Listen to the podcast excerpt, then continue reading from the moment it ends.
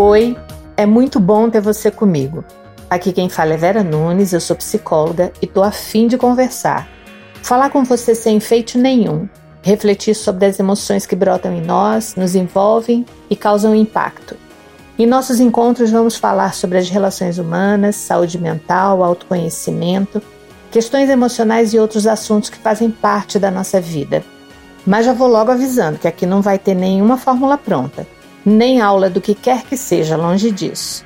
Convido você a pensar comigo e juntos tentarmos decifrar nossos sinais e a generosamente estabelecermos uma conversa simples e honesta. Temos um encontro quinzenal, sempre às quartas-feiras, não vai esquecer.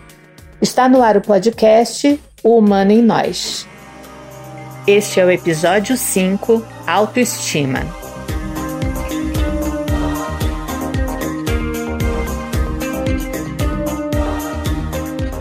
Você já pensou sobre o tanto que você se gosta? Já refletiu sobre o valor que você se dá? Autoestima é a imagem positiva ou negativa que cada um tem de si.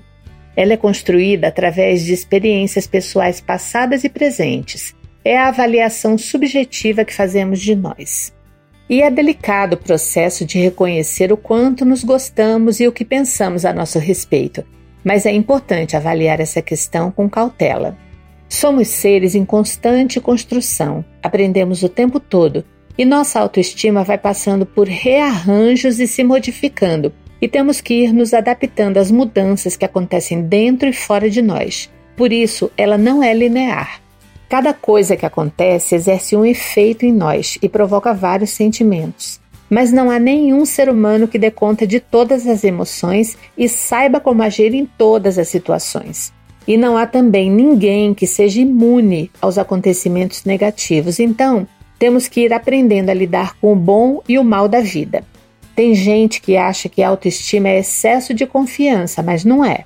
Quando estamos mais equilibrados emocionalmente, agimos de maneira mais lúcida e avaliamos nossos próximos passos com prudência, ponderando sobre o melhor a fazer diante do que nos acontece. Nesse estado de mais equilíbrio, temos mais capacidade de perceber se atribuímos importância demasiada ao que os outros pensam sobre nós, se estamos nos deixando levar pela opinião alheia e o real significado que isso tem na nossa vida. No entanto, nem sempre estamos bem para fazermos essa avaliação. A expressão de nossas emoções é o reflexo da nossa condição psíquica, mas a verdade é que nem sempre sabemos direito por que temos certas reações. Tem hora que a gente se desconhece mesmo e fica se perguntando por que disse tal coisa ou agiu de tal maneira. Nós nem sempre conseguimos essas respostas no exame superficial das nossas atitudes, porque para isso temos que ir mais fundo em nós. Muitas vezes nem sabemos lidar com o que sentimos, e esses nossos sentimentos confusos atingem em cheio os alicerces que sustentam nossa autoimagem, autoconceito e autoconfiança. E também é muito difícil atender às expectativas que os outros têm em relação a nós e às nossas próprias, expectativas essas que tantas vezes vêm acompanhadas de condições que nos impomos e que podem limitar nossa compreensão, mexer com algumas certezas e crenças que temos e nos causar dúvidas e sofrimento. Assim, todo tipo de sentimento vai se incorporando à massa que modela a impressão que temos de nós, e muita coisa pode acontecer nesse processo principalmente em relação à nossa autoestima. Desde criança buscamos por aceitação. Esse é um desejo natural de todo ser humano. De acordo com as nossas experiências, vamos nos sentindo valorizados ou não a partir do retorno emocional que recebemos. Acontece que esse desejo por aceitação, que pode gerar em nós impulsos positivos para o aprendizado e aperfeiçoamento, também pode virar a teia que nos prende ao anseio desequilibrado por aprovação o tempo todo. Nossa autoestima balança justamente porque ao longo da vida enfrentamos várias situações difíceis: perdas, rejeições, cobranças sociais, pressão, críticas de todo jeito. Também muitas vezes somos severos demais conosco e acabamos acuados, envolvidos numa cadeia de representações mentais que vão comprometendo nossa saúde e bem-estar psicológico. Nesse turbilhão, podemos enfrentar problemas de autoaceitação, nos desequilibrar e adoecer, isso pode acontecer de forma consciente ou inconsciente. Por exemplo, se estabelecemos metas rigorosas demais ou somos exigentes em excesso, sem muito espaço para flexibilidade, isso acaba nos maltratando e nos cobrando um preço alto e injusto. E fazemos isso mais vezes do que gostamos de admitir.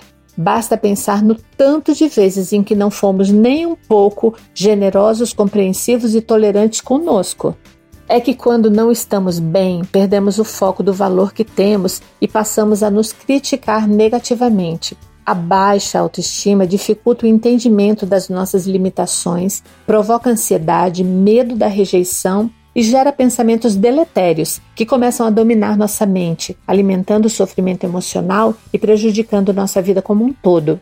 Ela provoca sentimento de impotência e isso pode ter consequências graves, inclusive podendo ser sintoma de algo maior, como a depressão, por exemplo. Quando abalada, nossa autoestima gera aquela inquietante sensação de não sermos bons o bastante. E quando nos sentimos assim, a tendência é nos culparmos pela nossa suposta falta de competência e de força para reagir e lutar, o que causa muita angústia.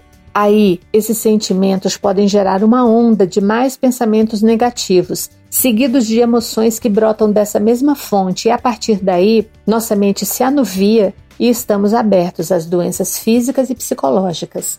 Nossa sociedade é competitiva demais. São muitos os padrões impostos e muita gente sofre se comparando aos outros.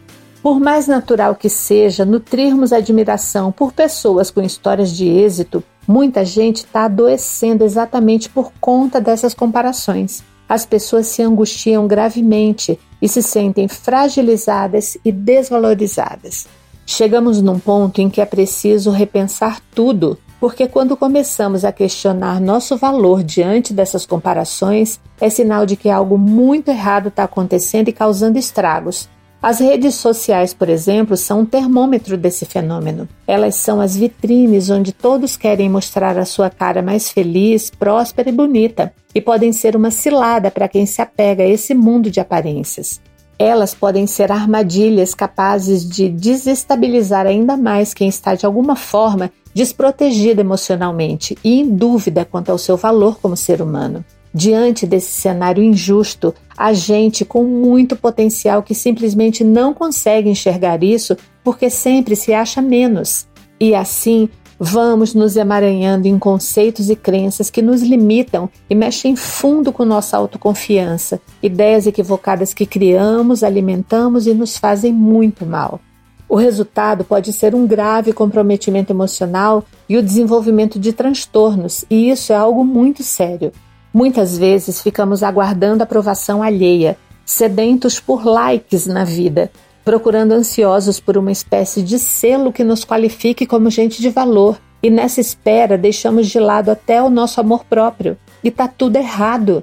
Mas mesmo assim, muita gente embarca nessa e se frustra, correndo atrás de um padrão que não é o seu, querendo atingir a meta do outro e projetando seus objetivos nas vidas de outras pessoas, por acreditarem que é só no outro que moram a beleza, o sucesso, a felicidade, as possibilidades, e assim, distorcendo a realidade, se dando conta disso ou não, muita gente se maltrata, sem considerar o fato de não haver perfeição em vivências reais.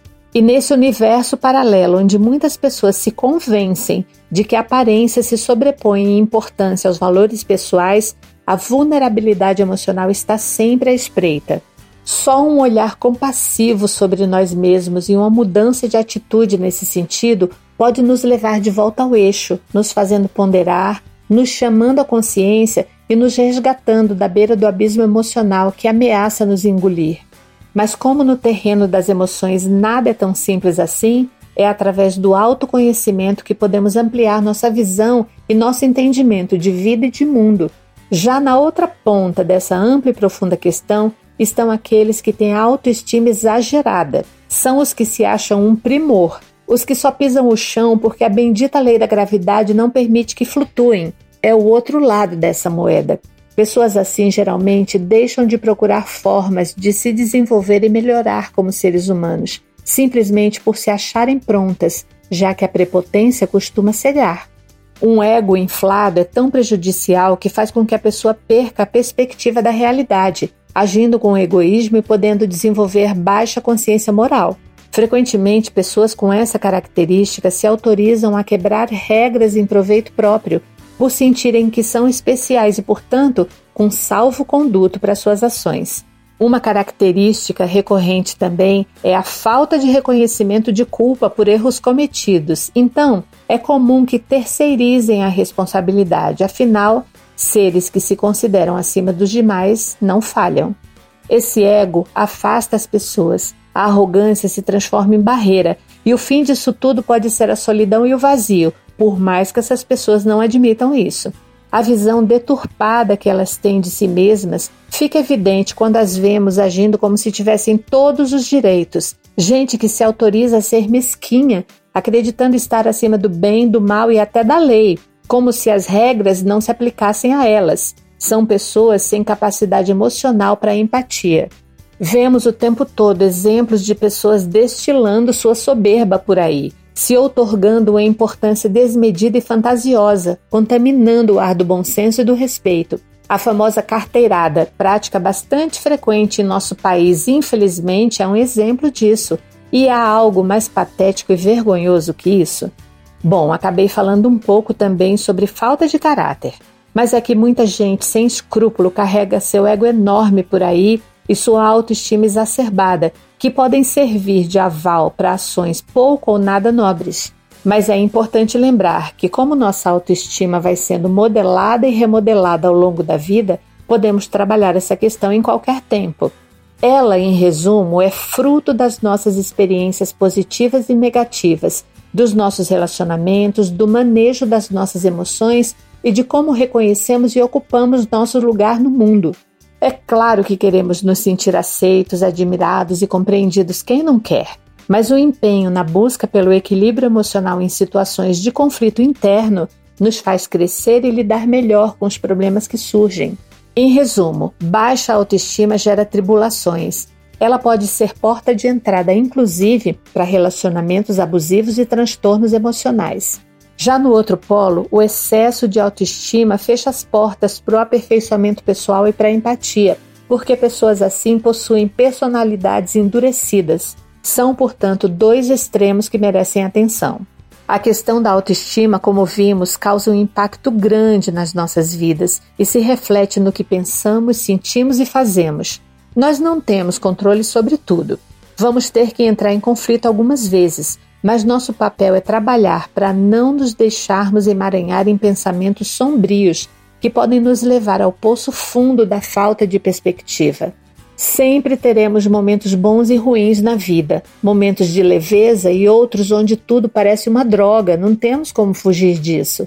Algumas vezes vamos conseguir passar por perdas e dores com a força que temos, mas em outros momentos vamos precisar ser amparados e resgatados. Tem hora que é preciso abrir as janelas dos nossos porões e deixar que a luz mostre o que está escondido ali. Autoconhecimento é um processo constante de renovação interna. É um exercício diário. Dá trabalho sim, mas acredite, vale muito a pena o esforço. Hoje nós ficamos por aqui. Se você gostou do conteúdo, por favor, compartilhe e me ajude a divulgar esse podcast. Se você quiser me mandar uma mensagem, fazer uma crítica ou sugestão, visite meu site e fique totalmente à vontade. veranunes.com.br. Foi ótimo ter você comigo. Te espero no próximo encontro. Até lá!